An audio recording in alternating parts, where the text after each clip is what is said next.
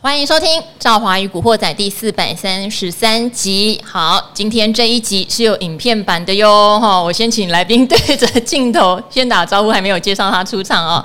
好，大家喜欢我们影片版的话，记得到 YouTube 去搜寻“古惑仔”三个字，就可以找到我们的影片版哦。那当然，影片版我们会上了字幕，然后会把股名股号写清楚，甚至我们用心的小编还会做一些线图和说明在上面哦。希望大家喜欢喽。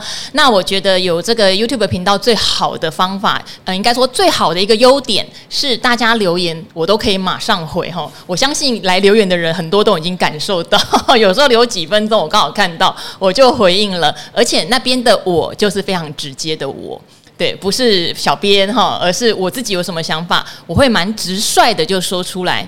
非常符合射手座 A O 型的一个特征哈。好，今天是二零二三年的十月五号，今天台股又呈现了一个大反攻。事实上很有趣哦，中秋节后第一天大涨两百零三点，第二天、第三天跌下来，大家信心全失，有没有？结果今天又弹了两百点，所以这个节奏很有趣哈，好像在跳一种舞步一样哦。因为接下来又要双十连假了，所以很多人其实也会想说，我资金先等一下下，我等双十连假之后，我再来做决定。其实这也没什么不对啊，反正这礼拜一进一退，一进一退，在原地踏步而已嘛，哈。好，那我先欢迎今天的来宾好了，因为我们等一下有很多总经跟对明年景气的看法要来聊哦。今天来的是国泰正奇的蔡明翰，明翰经理。赵华，观众朋友、听众朋友，大家好！哎，从善如流，观众朋友、听众朋友，大家一起好哈！好，因为昨天我想全市场最热的一个话题，就是美国十年期公债值利率飙到了四点八趴。那连续这几天，其实我们有针对公债值利率往上飙，为什么会压抑科技股？以及很多人可能今年五六月就觉得升息差不多到顶了哦，就已经先布局了一些公债商品或是投资等。等级在商品，然后就发现他们的价格还是因为这个殖利率的飙升就开始往下跌的意思嘛，哈，内心就会有一点觉得买早了。所以昨天我很贴心，我请被套牢很深的古鱼 跟大家分享了投资这些长债商品的一些观念。那今天公债的殖利率有小小的回落，可是还是在四点七左右。嗯、我们知道，如果联准会今年再升一码。那明年可能整个上半年是维持一个所谓的高利率，嗯、那基准利率可能就会在五点二五的附近，对不对？对好，历史上美债确实有可能殖利率贴近基准利率，是，也就是四点八，不见得是顶哦。是，好，所以昨天古鱼还特别说，他四趴左右就进场了。现在他会认为，如果你还没进场，干脆你等个五趴再进场。嗯哼，我这边先自首，我今天有小布局一些。好，大家说。赵华，你不是不买配息型商品？对，我今年都没买，可是我真的觉得现在开始布局明年的下半年，我确实觉得有价差的空间，而且现在很多哦，投资等级债是五趴以上的值利率，我会觉得。对我来说，真的已经很好了。对啊，对哈，公债四点七、四点八，可是投资等级债很多都已经五趴以上了。对，我想这边来请教一下明翰经理的看法，美债有可能继续殖利率飙到跟基准利率一模一样吗？我们要不要再等五趴再说？呃，这样讲哦，到底会不会更贴近这个所谓基准利率哦？我个人觉得，诶，当然有那个机会，但我觉得机会来讲并不会那么高。原因呢，这个股市要反映未来。因为大家认为未来有可能降息，就代表到那里准很快就准备要回头车。嗯，那这样情况下，它就会到不到那个位置，所以这是很重要的关键点。第二就是，就算到，我个人觉得那个对投资也不会有太大的影响。我要先给大家一个观念哦，嗯，就是投资你要先想一下，投资其实。到底长期容易还是短期容易？大家应该是蛮清楚。你把时间轴拉长，比如说我要投资三个月未来的一个景的一个远景，还是要你要投明天的一个景，这种所谓的一个投资时间轴可能只有一天。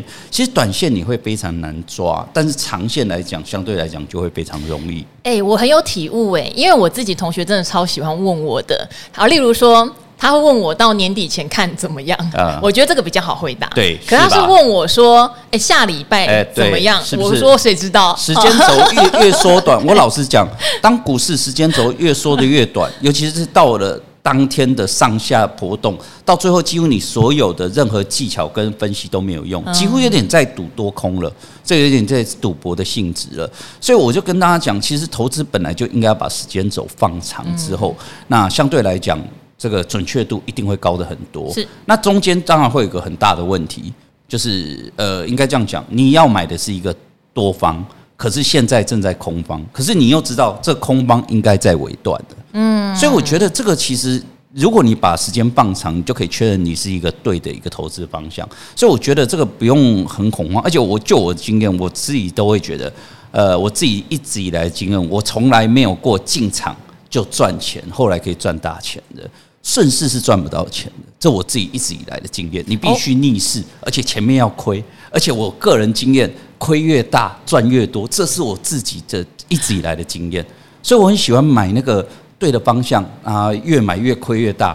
那可能其他人啊，或甚至我老婆看了都会说：“哎，你这样对吗？”我说：“不用怕，这我有我的信心。”我就确认，等半年后你再回来看，到最后发现你前段亏越多，后面赚越多，这是一直以来不变的真理。好，哎、欸，明翰经理不是在讲说大家套牢了都不处理哦，不是这个意思哦，而是说刚刚有个大前提有听到吗？这个东西现在其实可能相对是比较不好或比较悲观的，或是比较空方的状态，但是因为知道它终究会变好，而且可能变好的时间点不会太晚喽。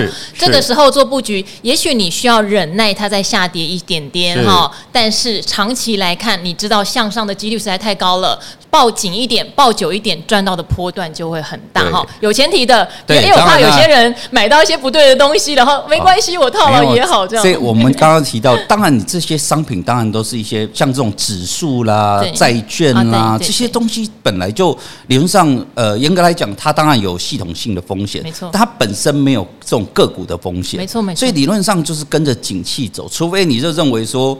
呃，这个景气下去就再也不回来了。那我我常有投资人都跟我讲啊，那有没有可能发生？我说，如果就算发生哦，那个时间点，你的你的钱大概也都没用。嗯，所以理论上我是说，投资本来就是要在这种你长线觉得呃未来趋势即将反转，而且很特别，就是在最后反转点，一定会让你呃就算有信心的都开始动摇。对，这是很特别现象。昨天有几个事情，你看哦。大家对市场的悲观气氛已经掉到了极度悲观区，就是极度害怕区哈。然后还有就是所谓的公债殖利率往上跑，然后在前一天恐慌指数也往上跑，就是其实整个市场给你的指标就是现在投资人是比较没有信心的。但是我觉得台股比较猛啦，台股的融资都没有退，台股融资没有退，代表我们的散户投资人还是很期待一件事情，就是我们常常讲第四季会有所谓的选举行情，还是在有点，我觉得还是相信台湾会有。这样的一个事情，所以撑在那边这样子，对，是，尤其我这样讲哦，股股债其实它有一些比较特别的不同点。那简单来讲，股债其实过去的走势是不会一样的，对。但这次真的是很特别，严格来讲，应该过去从来没见过 Fed 用这么激进的。角度升息，嗯，就过去升息有，但是没有这么激进，所以会导致出现一些过往从来没出现的一个状况。那我只是要告诉大家，就是说，呃，这个股债，我们就以股债去对比，可能投资人就可以理解。我简单的道理，我常跟大家讲，股市是一个非常嗜血的地方，它要创新高，你一定要有一个呃比之前更大更大的利多，它才有办法创新高。这应该大家都理解。换句话讲。股市要破底，它也要有更大利空，你绝对不能拿一个过往的烂理由再拿回来之后我就破底，所以会导致一个像近期从八月以来股市不好，就是因为背的要升息。大家们想一下，这个这个问题已经一年多嘞，你不能拿一个一年多的烂理由，然后股市破底。所以股市很聪明，它就是撑在那里不破底，但是债券破底。嗯，那所以我就觉得。这个为什么会出现这样和不合理现象？到最后就是变成市场信心互相踩踏所造成的。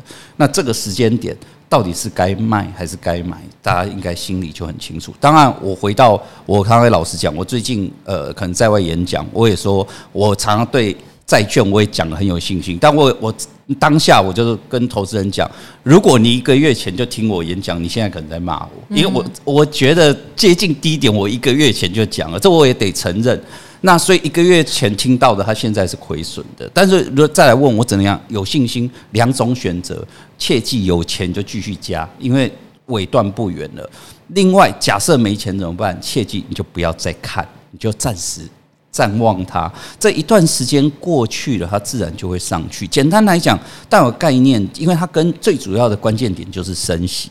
那无论到底现在五点二五，甚至五点五，到底高不高？简单来讲，就算有，也都是最尾段的。那贝德说，也许他要把降息的时间再延后。那我不管你怎么拖，你总是最后总是会降息。所以应该说，债券到最后一定会反转，这是必然的。那只是投资人常常又在问我说：“诶，可是就这个时间点，有可能要等到明年的下半年，它才会升息，不才会降息。”我要告诉大家哦，资金绝对比你想象的聪明太多了，它绝对绝对不会等到真正降息，或者是市场在讲开始讲降息，它才会动。那所以呢，因我个人的观点，我觉得只要到今年年底。市场确认不再升息，资金就开始反转，所以现在大家都在炒债券到底什么时候会见底，代表的就是升息到底到哪里会截止。那我跟投资人讲的说，你现在有了资金，不应该去赌这次到底会不会再升息。你现在的资金不可能去压升息你会赚钱的地方，你应该。把钱拿现在就去布局降息会赚钱的地方，哪怕你最后被嘎了一下，忍耐一下，最后你后续会有很长波段的获利空间呢。好，我讲一下哈，就是今天我为什么会进场布局债券 ETF 的理由哈。第一个，当然，我想这个讲了大半年了哈，就是所谓的升息循环进入到尾端，即使它降息的时间延后，但是那个叫做迟早的事情。嗯、这就是为什么明翰经理说，呃，短套或者昨天古鱼说他现在被套牢，可其实。心情上不会有什么影响的，因为你要的不是这短时间内的这几趴啦哈，好，而是未来降息循环开始启动的时候，那个比较大的波段利润，这个是一个。因为我觉得都已经到这个节节骨眼了，我想离这个呃看到要降息的那个眼神哈，市场资金是很快速的，我非常认同明翰经理讲的，所以要先布局，这个是一个。第二个，其实我个人对明年景气的复苏是会有一点担心的哈。好，大家都知道赵华属于比较一个会未雨绸缪，或者对景气乐观度其实相对我是比较低的人。好，必须讲这是我的特质哦，不一定每一个听众都跟我一样哈。那我看到了什么样的征兆呢？例如说，像原油昨天突然跌了五趴。嗯哼。好，等一下来问一下明翰经理，怎么突然跌五趴？那市场当然先欢庆嘛，因为现在一直升息就是打通膨嘛。是。原油降五趴，大好消息啊！是，可是我会想到说，假设明年第一真的降息，第二通膨的年增率真的降到两趴以下，是不是代表景气出现了一些什么样的疑虑？好，因为通常降息是救市的一个行为嘛，哈，只是今年的升息比较特别啦。今年升息真的是抑制通膨，超过经济成长，我觉得啦，因为经济成长也会带来通膨。好，那明年的降息我就有点担心了，除非它是非经济的因素，例如说，我说的非经济因素是说，可能有些企业真的撑不住了，高息环境下，我举债也困难，我扩张也困难，然后联准会觉得这样不行了，好，降息这是一个，然后呃。如果纯粹只是因为整体大环境都不好了，它降息，那我当然还是把钱放在债市啊。我的想法是这样，我会觉得我就没有办法太积极的投资股市了，我会担心。好，呃，这一块我这我觉得要了解这未来的趋势，应该把整个连续剧从前段一路再 再跟大家再重新复习一下，大家可能会比较有概念。简单来讲，应该说从疫情过后，从去年。下半年开始，就因为通膨太过严重，所以他开始收资金。那大家去年底的故事，大家回想一下，可能有点印象。当时呃，已经开始这个等于说做升息的动作，而且速度很快。费德到去年底也不断的告诉大家，这个状况大家有心理准备，还要延续蛮长的时间，因为他就是要对抗很顽劣的通膨。那他就跟大家讲，明年就是今年二零二三年的景气一定是非常不好的，而且他也告诉大家。最严重的时间点一定是在上半年，大家会遇到一个非常大的冲击。所以，从回到去年底，普遍都预期今年上半年的美国 GDP 应该是会呈现衰退，就是连续两季的这个所谓的负值。还有一个贝德也讲了一个很重要的重点，就是提到今年会因为它这快速升息，所以会有一个很大的问题，就是呃所谓的失业率。它会从这个历史新低大概三点六、三点七一路窜到四点五，他给大家一个概念。好，他就讲了这个场景，但他就告诉大家，我要的就是要九个 percent 的 CPI 一路往下压到两个 percent，做一个不可能的任务。但回到现在已经到第四季了，我们回头看一下他今年的结果怎么样？就我的关键。就我的观察点，我觉得他做的非常漂亮，嗯，几乎是完完全全他要结果。我个人觉得，我觉得他如果是鲍尔，我都会觉得，我会呃，他现在的动作应该这样讲。他在台上就是一副苦瓜脸，对，告诉大家现在通膨还严重，他脸很臭哎、欸，对，他就看还很严重，大家不千万不要掉以轻心。但是回到下了台门关起来，他是笑到开怀，因为他觉得你要不要给他乱猜？啊，但是我是觉得，如果今天是我，因为以他去年的预期加上今年的结果，其实比结果比预期要好的太多了。是那。经那你说那么好，为什么他还要这样做？他要大家有概念，他要的是什么？他要的就是要经济一潭死水，但不能衰退，这就是他要的东西。如果照他这样的标准，他真的做得非常棒。你没办法想象 CPI 可以一路从高档一路沿路不回头的下坠，这也是我去年没想到的状况。我告诉大家，我去年底最担，我不担心他讲这些事情，我只担心最大的一个风险。就我去年我自己的关键点，我觉得怕的是他快速升息之后，CPI 可能卡在比如说七啊八就下不去了，那会有很大问题。这个所谓升息快速上来，CPI 下不去。那它就变得持续要不断的再下更重的手，那这个整个经济就真的会瘫痪。但是很明显就是它强行针打下去就复苏了。是。那但现在的问题就是今年以来不断的上演的场景就是。只要他稍微轻松一点，股市就大涨，不绝对不超过一个月，他就出来苦瓜脸了，告诉大家没有大家想的好，然后就是说，呃，费德要紧缩，股市又下去，所以一直就是他就希望这样子一个这样子缓慢的一个波动，然后我就跟到处投资人，哪怕现在这个场景要有心理准备，一直延续到明年都会长这个样子，因为。通膨虽然已经呃等于说被他压得非常漂亮，但是其实他总觉得还有风险存在。简单道理就是他上台就是不能笑，就是这个就是一个概念。所所以我就告诉大家。如果常常就就刚刚赵华讲，不是你让我想到政治人物好像很少，就是像我们这样表情丰富的，对，类似除了川普嘛，应该这样讲，就是说刚刚赵华讲一个问题，亚瑟真的明年经济真的出了什么状况，我个人觉得。呃，当然我要告诉大家，他有很多的子弹，嗯，因为他这么高的利息，他怎么降都可以，呃，让这个经济再度复苏。可是我讲句实在话，我觉得他根本不用降息就可以让经济复苏，他只要上台突然笑脸告诉大家，经通膨没有那么严重，讲完之后告诉告诉你说经济就复苏，股市保证大涨。所以我觉得。不用去担心这样的问题。简单来讲，现在的我最怕的就是通膨不下去。只要通膨下得去，其实我觉得都不是太大问题。回到另外一个问题，就是刚刚提到油价。诶，油价我就必须要认真了。嗯，因为油价就不能开玩笑，因为油价跟 CPI 是完全的一定的连接性。对。那在这个时间点，我也要提醒大家哦，在这个九月、十月哦，油价能转强，确实是要认真对待它。这怎么讲？因为油价真正强势，就是要么就是暑假，要么就寒假，要么就是特别热，大家出去玩，就暑假出去玩；要么就是很冷，大家要烧油。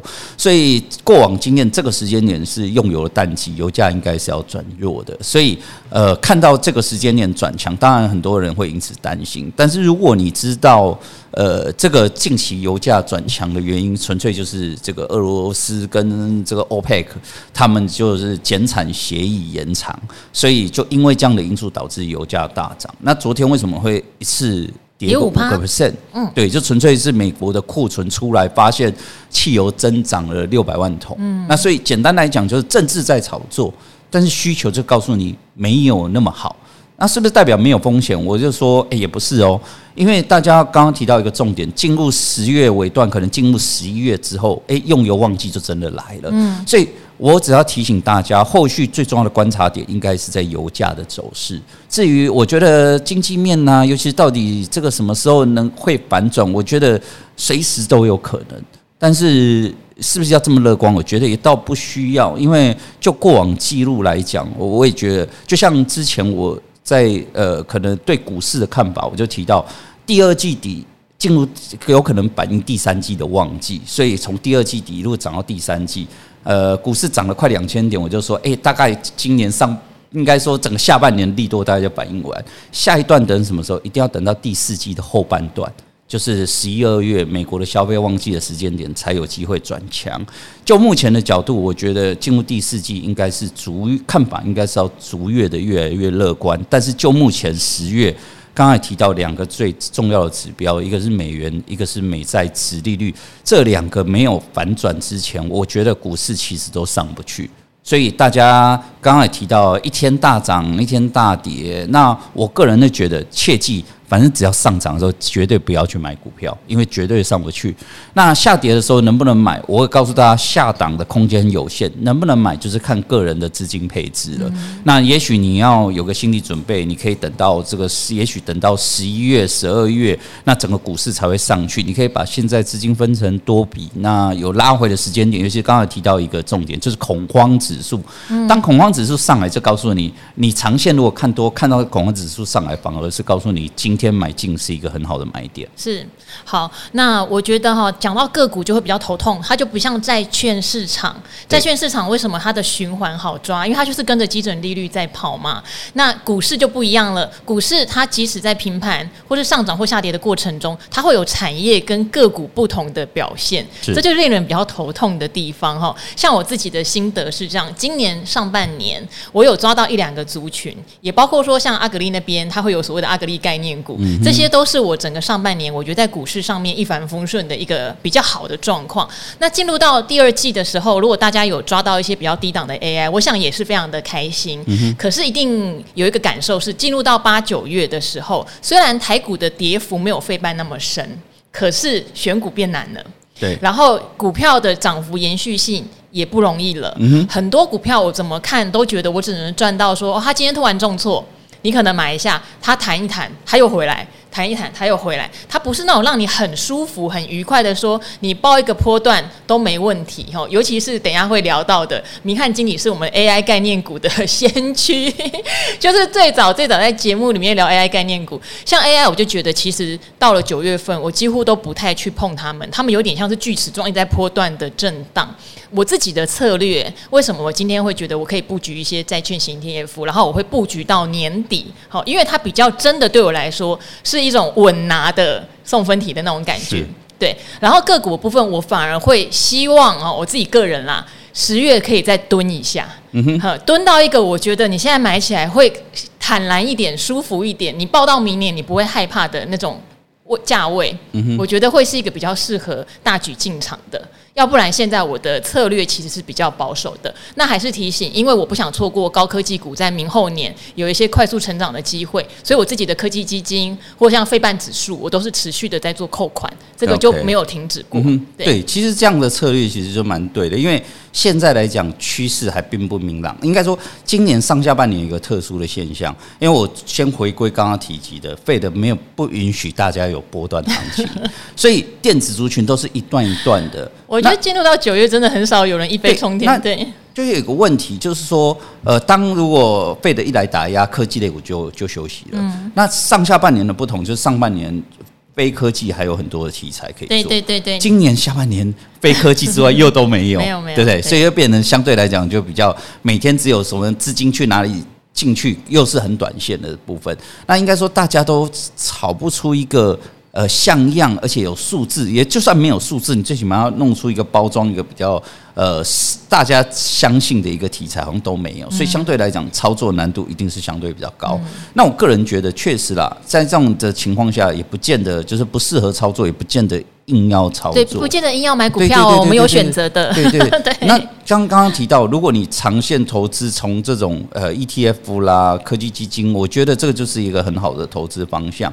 那相对来讲，它就可以选省掉这种所谓的非系统性的风险。那只担心再来就是等待这个资金的回流。那再来，我个人觉得说这个时间点真的大家说说不准啊。但是呃，我只能说你必须有点耐心的持续布局，因为那个时间点是随时有可能反转的。简单来讲，就是让说今天记者很多来问我说：“诶，你到底最后的关键点呢？”我就跟他讲那两个指标，对不对？那他告诉我说这个指标怎么看？我说时间点我不知道，我可以告诉你怎么看你。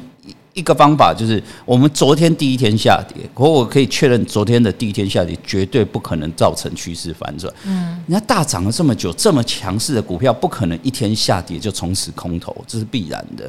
除非我说很简单，你可以看到它连续三天都还在持续下跌，就会导致开始人踩人，那个趋势才有可能反转。你在讲的是 AI 族群吗？还是不是？我是讲的是。美元跟美债殖利率，美元跟美债殖利率好，所以这个是一个趋势的指标。昨天的拉回绝对不代表趋势的反转，大家有概念。那我说，不然你就是用比较长线，比如说用周的角度，你会发现美债殖利率跟美元它拉回之后，即使没有持续破底，但它创不了高了，那可以市场就会确认说，诶，这个趋势慢慢见顶了。那这样的情况下，股市后续才有机会，你个股才有机会。那但是这个条件。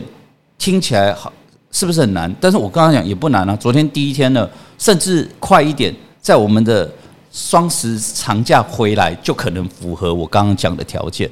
但是也有可能，昨天只有一日行情，今天晚上搞不好美债殖利率又创高，都是有可能的。因为现在我常常讲，这个就是呃，应该是一个波段的最尾声，但是你不要预设立场，它会。飙到哪里？就是不可能，你买好就涨啦。哎，对对，其实事实上就是这样子。这就是回到我刚刚提到的，就是说你必须要有坚信的理念，而且把时间放长，而且很重要，你要了解自己的资金怎么配置，然后中可以忍受中间的这个震荡。换换个角度讲，我常常喜欢，尤其是刚刚提到债券，我喜欢这种所谓的。以以十年为单位，就是十年以上见到不可思议的事件的时候，你就必须要去反向操作，这是很特别的现象。上一次的时间点，就我个人操作，就是当时的那个原油。嗯，那当时就是在疫情的那个时间点，是那原油老师负油价的时候啊，哎，应该说在负油价之前我就进场，所以你也是，哎，我也我也受过那个，哎，对对对，我不我这样讲，我是一路沿路不断的往下买，而且我。负油价是我买到已经有点手软才出现负油价，欸、所以你就可以想象那个心情，怎么会有负油价？这个是在投资界所有人还没看过的哦。应该这样讲，我那时候我我自己就我就说，这个是一个当时当时的油价，那我还印象很深刻。台湾那时候加油九五一公升是十九块，是那我就说。这个就很明显就知道这是一个不合理的现象，这只是一定不可能拖得太久。那甚至有时候朋友在聊天，他说：“你怎么敢确定？”我就说：“啊，不然我们来对赌啊，就是说未来加油好了啊，现在十九嘛，以后我我加油都都是十九啊，如果更低哦，价差我就给你。”啊！如果超过十九，你价差给我，啊，以后我都加十九块，没有人愿意跟我对赌，因为大家都知道，明明这个就是一个短线。但我老实说，我当时亏损也到达四十几趴，嗯，那我也撑过来。但是撑过来之后，再等个一超过一年以上，最后我要。等到实现获利超过一倍，嗯，所以你中间你就会知道说，你必须一定要忍受过中间的那个所谓的呃，这个所谓的再亏损的过程，因为你在投资的角度来看，不太可能每一次这么准确就把一笔资金压进去，它就直接往上冲高，是绝对不可能。所以你必须要在震荡甚至拉回的时候，持续的分批布局。嗯。那如果你是就是越一买就赚钱，而且越买越贵。其实，其实理论上是赚不太到钱。哈哈，你这个想法跟我一模一样。我之前也是有提醒大家，不要一直用追的，用追的其实股票会有点抱不住。会会，我的抱不住是说，如果你当初是用追的，你已经内心知道它涨多了，涨多还追进去的时候，它只要一回档，其实你会非常害怕它会不会回很深，你就会可能赚一点点，或是没赚就丢掉了。对，这个就是一个，这是一个操作心态上的。这是一个人性。这是我们上次我们在介绍 AI 的时候，我就告诉大家，我觉得这个 AI 会上，但我要切记，不要前面赚了钱之后就越买越多，这是一个人性。就是在赚的时候，你会觉得啊，可惜昨天应该买两张，为什么只买一张？所以你就会越心越来越大胆。可是会有个问题，你的成本会越垫越高。那你前面赚很久，当快速一翻转的时候，你很快就赔钱，可能一根跌停板就对你很快就赔钱，嗯、然后你就在那边卡着，不知道到底该进该退。所以相对来讲，我就要告诉大家，其实晚型往下投资，但是要再重申刚刚赵华讲的点，你的投资的东西要先搞清楚，你不要去那个楼上楼下报给你的特殊名牌，然后你就开始往下摊平，这是不对的。我们要确定这个东西理论上你必须要是类似这种指数的东西，嗯、我就觉得理论上。你就我们要讲只有系统性风险跟非系统性，那你只要指数就没有这个非系统性的问题，所以你要担心的只有全球资金流啦、经济不好啦，那这种问题都只是短线，后续来讲其实都会有恢复的机会啊。好，其实我因为我刚刚有提到说，我可能对明年的景气扩张，我个人比较担心。不过明翰经理反而是觉得，从今年鲍尔的操盘来看，对啊，你觉得他是一个做到几乎你给他满分十分，是不是？哦，我 像现在亚运，我只能。说，我觉得他比绝对比他原本预期的好的非常非常多。好，就是站在鲍尔的角度，他今年说到的都做到了，对，而且比他想象的好很多。对，所以明年的话，他也觉得在联准会的操控下，景气是不太可能出现崩盘或什么样的状态，但是股市可能会先 hold。Hold 住也不能过热哈，是上半年大概会是一个这样的状态。那刚刚我讲到说，做策略其实是一个必胜的方法，做个股就不一定哈。对。可是大家喜欢听个股，所以现在我们还是进入到个股.尤其是不管是 AI 啦，或者是我们从九月营收开始切都可以哈。嗯、现在九月营收，因为明天是呃最后一个交易日，又要再放。双十连假，也许有一些本来固定在十号公布的公司哈，例如台积电，嗯、搞不好明天会公布，我不确定啦。嗯、但是现在我知道他们在讨论，是不是明天就先公布出来这样子？嗯、好，就目前你拿到的研究部给你的资料哈，九、嗯、月营收，或者说以 AI 族群来说，你觉得他们有没有缴出你觉得合理的成绩单？我们从这个过往的营收表现的这个所谓的 pattern，就是简单来讲，就是每年九月啦，可能这个月对月营收可能都是呈现往上的个股。加上说这个今年来表现也都不错的族群，其实就可以预测哦，它即将公布的九月营收表现应该不会太差。我觉得预测是最了不起的。好，这个要有研究团队才做得到哈，不然每一家怎么预测？对，应该说这个是一些资料的统整啊。那但是资料统整有个好处，我们可以先把一千七百多档筛选出可能剩下的档数不多，然后最后真的最后只好跟两三百档只好一档一档下去做交叉比对。嗯，那如果就目前的角度可以预期的，就是在这个所谓 AI 族群，其实表现的营收其实应该是会比较亮眼的。像广达吗？技嘉吗？这样的公司，呃、你的 AI 族群是一线的这些吗？技嘉是。好，对，技嘉是我们不然我们可以一 一档一档就是讲技嘉的表现会不错。华硕八月好像就不错。对对对，就是说，它就是我刚刚提到，就是说八月它的位置就不差。对，可是呢，过往因为。每一家的营收都是有 pattern 的，就比如说九月，它就是固定要交比较大量的货，然后你会看到每年它的九月营收就是突然往上跳。那加上说它八月，你就已经看到它的标已经设在哪里了。然后当这个线在我九月再往上跳，你就知道它可能可以越过某个比较重要的关键点。所以后续来讲，市场就比较容易去在这种族群来讲出现比较明显的这个转强的一个状况。那另外可以预期，刚刚就。提到这种 AI 之外，那我目前的角度可以看到，在这个所谓的生技族群的一个部分来讲哦，也是刚刚提及的，包含就是说基本面架构已经不错。生技哈，其实不是也九月不错而已呢。对啊，我我知道 已经，是股价很难起来。呃，对，哎，对，有有个好处啦，应该是说到了它有有一个比较重要的关键点，万一就是说这个诶。在 AI 或电子族群后续还受到这个所谓 Fed 的压抑，那就为就有一个应该状况，就是会类似下半年，就是在非电族群窜动。可是它的问题，我们刚刚前段提到续航力不佳，但是到年底的时间点，国外如果有一些这些所谓的生计相关的这会议或者是这个展览部分来讲，给予题材的情况下，那加上回归，大家能够慢慢去检视说，其实它营收表现。我我个人印象里，最起码有三四个月，其实他算是前段班的同学。你会锁定在例如说学名药、原料药或医材，或者是因为像新药商品，说实话，因为新药的厂商，我觉得那个波动真的很大，而且我估不出本一比，所以我自己个人在新药上面，就算我自己有小买哈，因为大家知道也会有人推给我，我也不会跟听众朋友分享，因为我觉得那个东西就是有一点在赌运气。你要给他一百倍本一比也可以，甚至他根本没有赚钱也可以涨。哈，这个是新药的特性，但是我觉得有很多做学名药、原料药，甚至医材的公司，它完全算得出，它明年已经是个高值利率股了。这个我都还算蛮有兴趣的，只是时间效率比较不好。应该这样讲哦，就。呃，应该在我以前当研究员的时候，曾经有一段时间在跑生技，那所以我也曾经写过一些生技报告。那我要跟大家讲一个概念啊，是就是我之前也发现，哎，奇怪，生技族群刚刚提到两大重点，一个是学名药，另外一个是医材的部分。那我那个时候就觉得很奇怪，为什么它的营收的强势点通常都落在这个九月、十月这个时间？嗯，那我那时候就问公司，他说，因为很简单，因为你要知道后面是感恩节跟圣诞节。所以那个时间点，他们的整个的国家的整个的焦点都在消费上。那那个时间点，大部分都是放假的，所以你的这个医疗机构，它的东西不可能在那个时间点进货。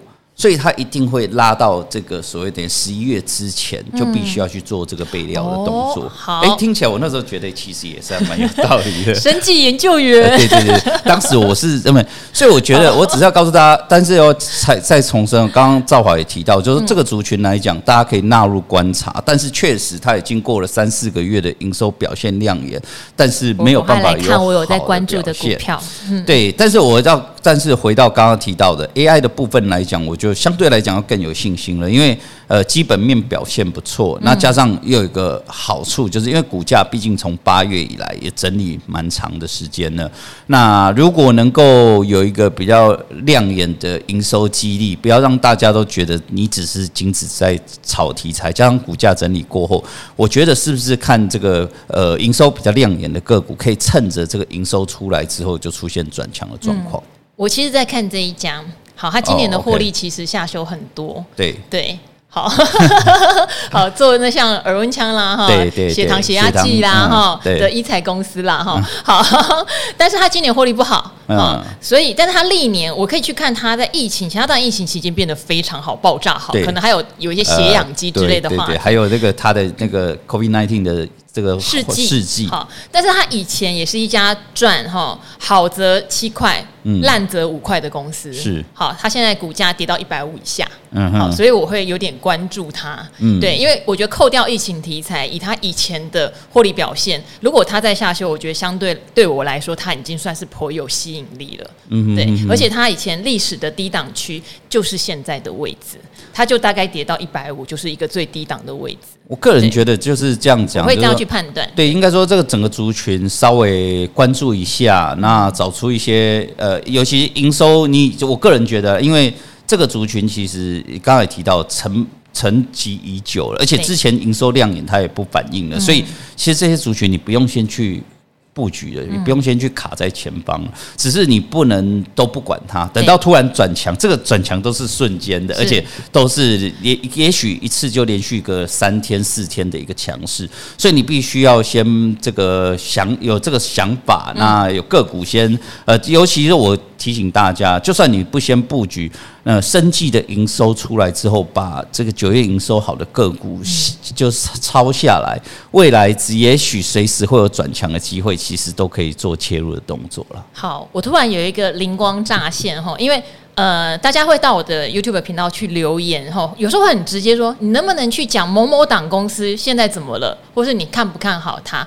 但我觉得大家可以多做一件事情，就是如果你现在手上已经有自己锁定的，你觉得它哈过去有哪些历史的背景让你觉得它不错，它蛮绩优的，或者它的配股配息历年都很大方或什么的哈，导致你现在觉得股价跌下来哈，没有轮到它很委屈，算一算明年殖利率好像也不错。我觉得把这个功课做起来之后，你留言给我们，我们一起来帮你。好不好？见诊看看，我突然有这样想法，因为不要只留说你怎么看 这一档有没有远景哈，这样我没有办法回答，因为我不知道大家到底对他做了什么样的认知，做了什么样的功课。如果大家手上现在有锁定的股票，也研究过了，真的还蛮欢迎留言给我们，叫做教学相长，这样好不好哈？好，那今天非常谢谢明翰经理哦，我很喜欢跟明翰经理做一些思辨上的对应哦，就是他常常能够点出我的盲点，我觉得很棒哈。然后他也会在我。